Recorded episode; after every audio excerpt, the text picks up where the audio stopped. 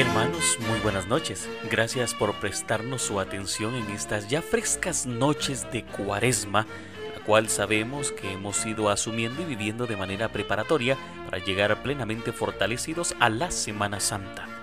Marchas con historia en nombre de la Hermandad de las Consagradas Imágenes del Señor Sepultado y María Santísima de la Soledad del Templo de la Escuela de Cristo rinden homenaje a través de esta audición al Cristo del Amor Señor sepultado de Santo Domingo en el marco de sus bodas de oro de consagración. Cabe mencionar que durante ya muchas décadas los lazos fraternos con la Hermandad del Cristo del Amor se han unido en infinidad y particulares y especiales ocasiones, siendo de nuestra parte este programa una manera respetuosa de demostrar nuestra pleitesía hacia tan insigne imagen y recordar de manera breve la rica historia y leyenda que vincula al Cristo morto y su centenaria hermandad. En este breve espacio, para hablar de tanta historia, haremos un recorrido por la leyenda, por la historia del cortejo, para finalmente narrar lo que se viviera ya hace 50 años en la Nueva Guatemala de la Asunción. En la parte musical haremos un recorrido por algunas de las marchas icónicas de este santo cortejo y dedicadas al Cristo del Amor, así como el estreno de una marcha especialmente escrita para este aniversario de consagración por parte del maestro Héctor Alfredo Gómez Varillas, incluido en nuestro más reciente material discográfico. Así que iniciamos. Escuchamos de Manuel Antonio Ramírez Crocker, Siervos del Cristo del Amor.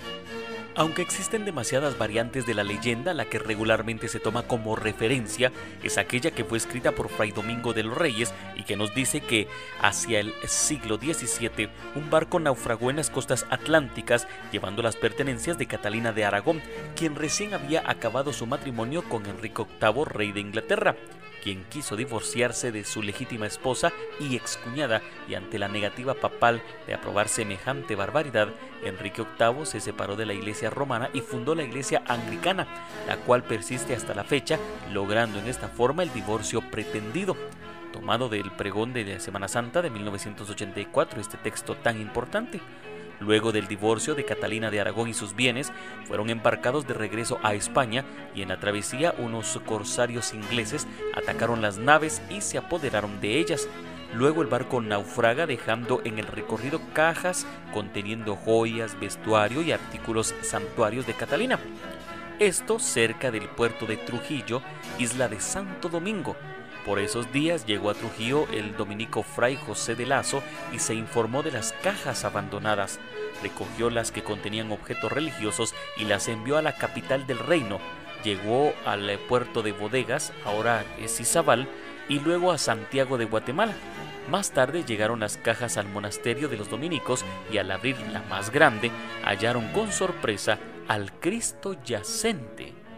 Hubo prolongadas Hubo prolongados toques de campana, afluencia de autoridades eclesiásticas y civiles, multitud de vecinos principales y acto continuo, la imagen fue expuesta en la nave central.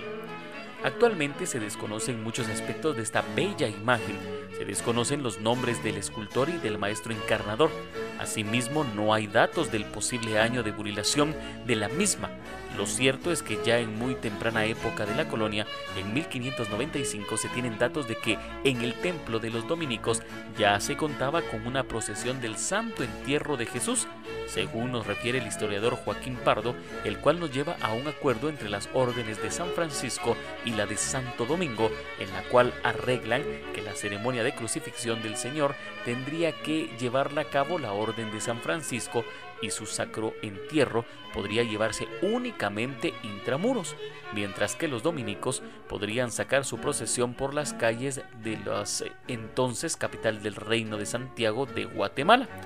Es sabido que en las distintas etapas de la conquista las imágenes existentes en Santiago de Guatemala eran escasas y de procedencia española, esto debido a la escasez de escultores de oficio, por lo que las pocas imágenes eran solicitadas propiamente a la corona española o a las casas matrices de las distintas órdenes que cristianizaban América, por lo que en tan tempranas épocas de la colonia seguramente el señor sepultado de Santo Domingo tendría que ser una de esas imágenes españolas enviadas desde la madre patria.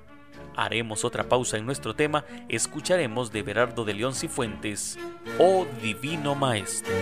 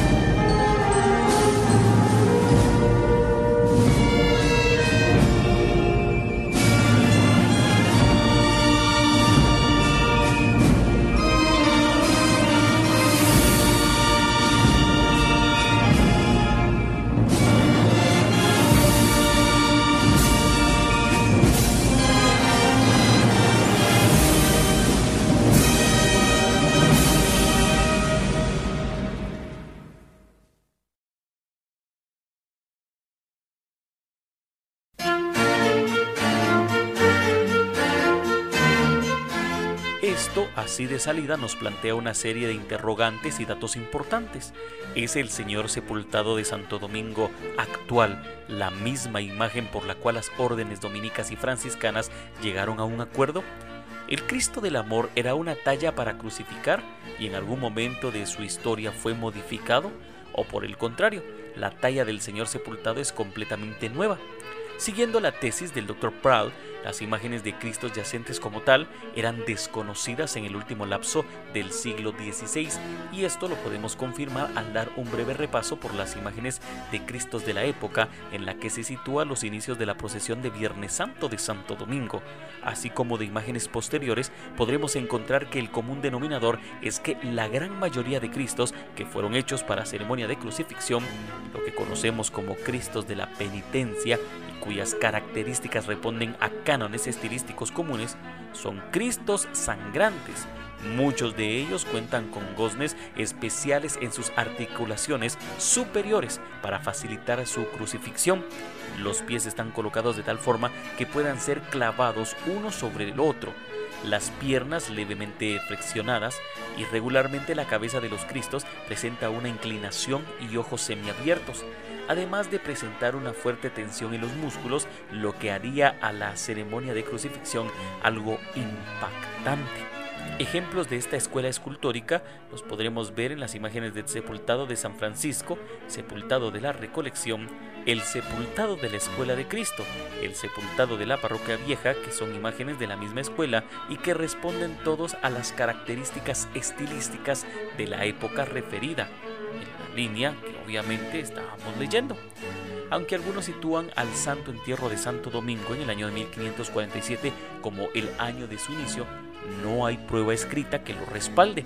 Sin embargo, es en el año de 1582 que aparece un primer documento en donde se detallan los gastos de la procesión de la Virgen de Soledad y del Santo Entierro, y por esos años puede ubicarse el comienzo de la procesión en 1650 comienza a tener cambios importantes.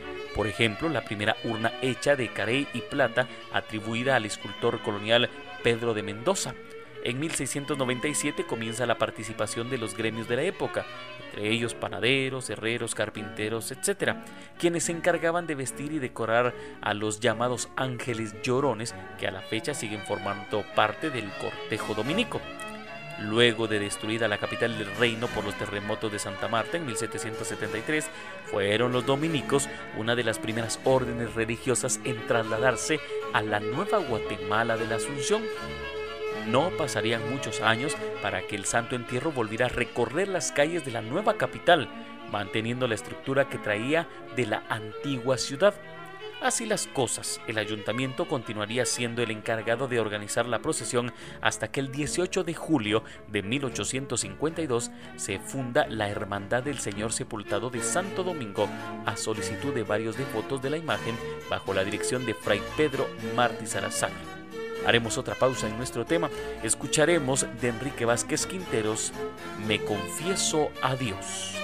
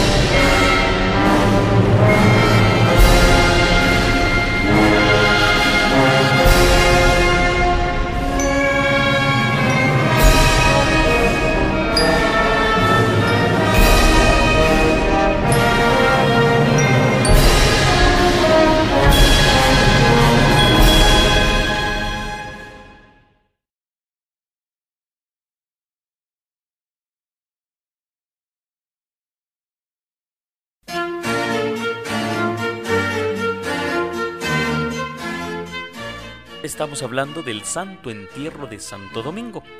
El atrio del templo dominico se ha teñido de luto y en el umbral de la puerta principal de la basílica, el Señor sepultado depositado en las horquillas que soportan el anda procesional y el Señor en su urna de oro y bronce, se reza a sus pies, creo en un solo Dios, Padre Todopoderoso.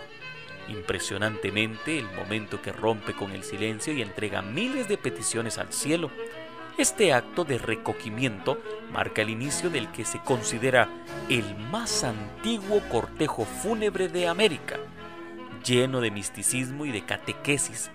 El santo entierro de Santo Domingo ha delineado mucho de la cultura popular tradicional y la religiosidad de Guatemala desde sus orígenes propios en la otrora capital del reino de Guatemala, Santiago de los Caballeros, hoy la antigua Guatemala. Sus orígenes se remontan a la época colonial. En el Valle de Panchoy era sin duda la procesión la más esperada, la más importante. Para 1607, todas las autoridades civiles y eclesiales, los gremios criollos, ladinos e indios, la acompañaban en Santiago de Guatemala. Era un cortejo lleno de suntuosidad, elegancia y distinción, cuyas características se han tratado de mantener a lo largo de los siglos. El historiador Frederick Parral ubica sus inicios a finales del tercer cuarto o comienzos del último cuarto del siglo XVI.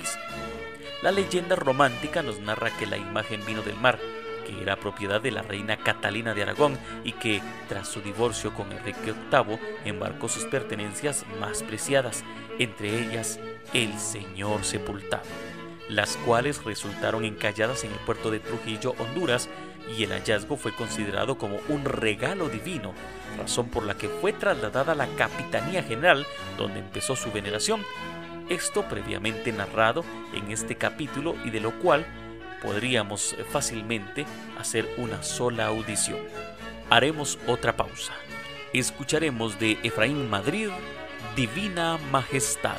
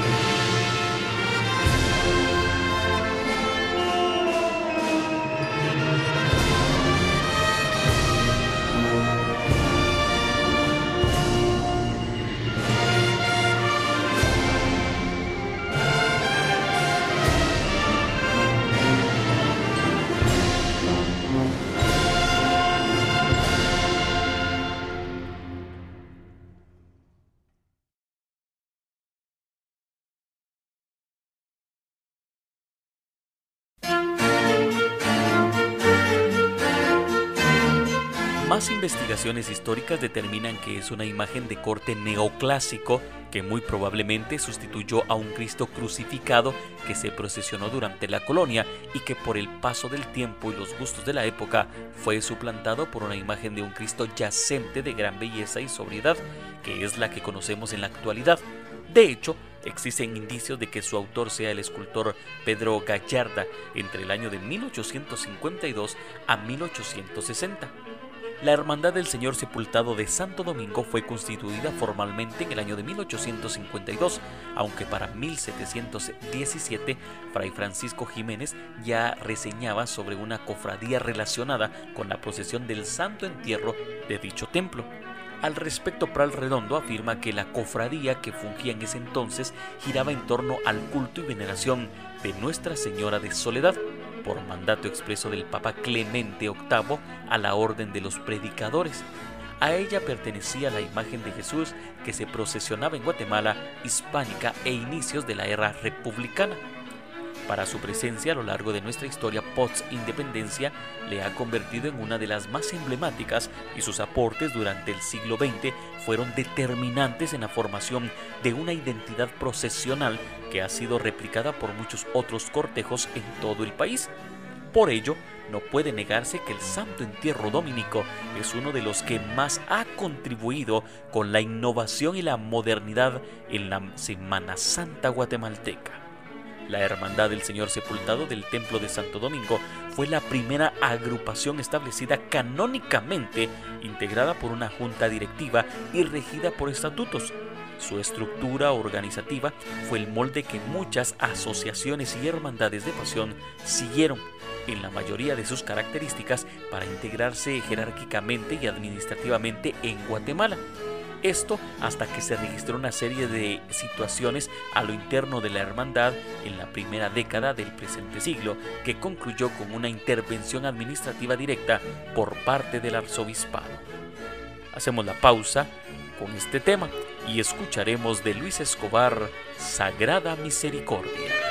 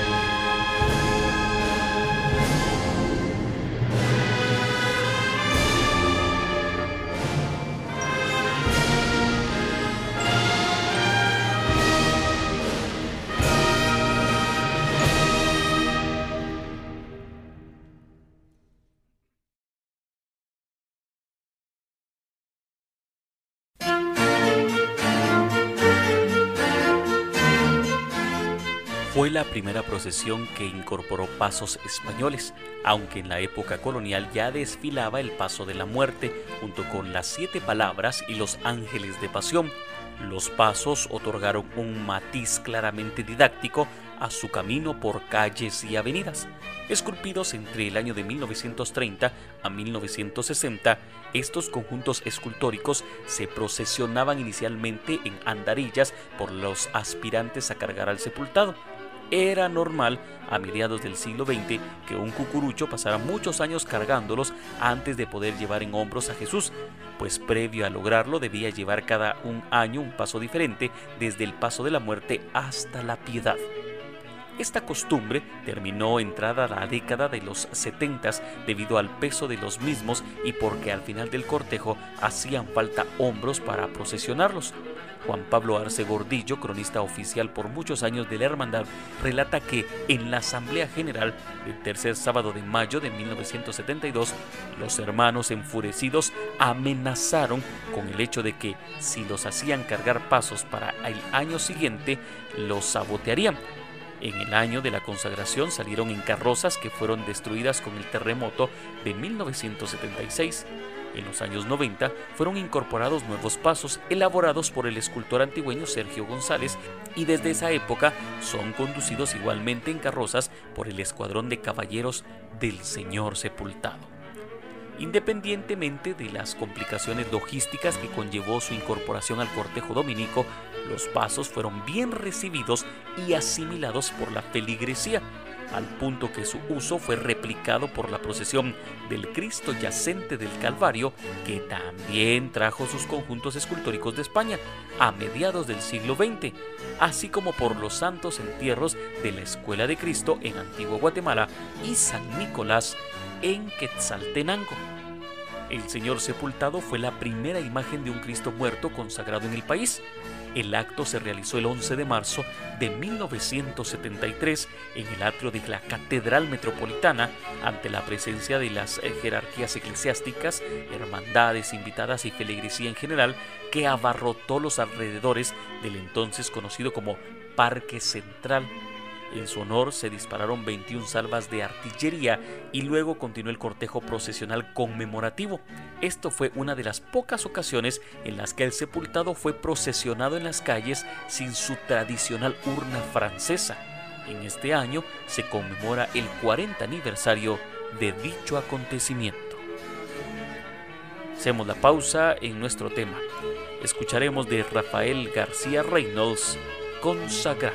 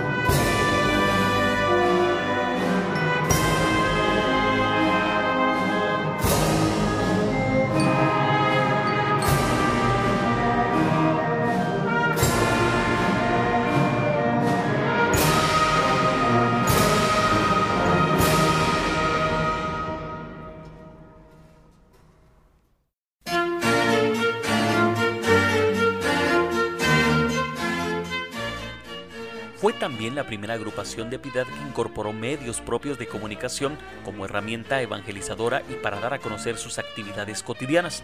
En septiembre de 1976 se publicó el primer Santo Entierro, órgano informativo de la Hermandad del Señor Sepultado del Templo de Santo Domingo, que era distribuido entre sus integrantes a través del Correo Nacional. A la fecha, este periódico se sigue entregando a los cucuruchos en las jornadas anuales de inscripción. Sus evidentes raíces criollas y conservadoras hicieron que en julio de 1992 la hermandad se vinculara con las cofradías de Pasión de Zamora, España, colocándola así como la primera agrupación de pasión guatemalteca que buscó proyectarse allende las fronteras. Es la más reconocida de todas las hermandades. De su estandarte penden en otras la Orden del Quetzal, conferida por el presidente de la República, Ramiro de León Carpio, la noche del martes santo de 1995. También la Orden de Isabela Católica, conferida por el rey Juan Carlos I de España, y el martes santo de 1996 la Gran Cruz al Mérito Militense de la Orden Militar de Malta el 19 de marzo de 1997 y la Medalla del Ayuntamiento de la Antigua Guatemala con motivo de la peregrinación penitencial que realizó la consagrada imagen a dicha ciudad en febrero del año 2002 el Viernes Santo del año de 1996, el Anda del Señor Sepultado estrenó el denominado Bolillo Central, que era básicamente un tercer armazón de madera incrustado dentro del mueble procesional, acondicionado con 20 almohadillas y esta invención permitió aumentar su capacidad de 80 a 100 devotos cargadores. Fue el único mueble que tuvo tal característica hasta que fue suplantado por una nueva anda de gusto ecléctico y extravagante.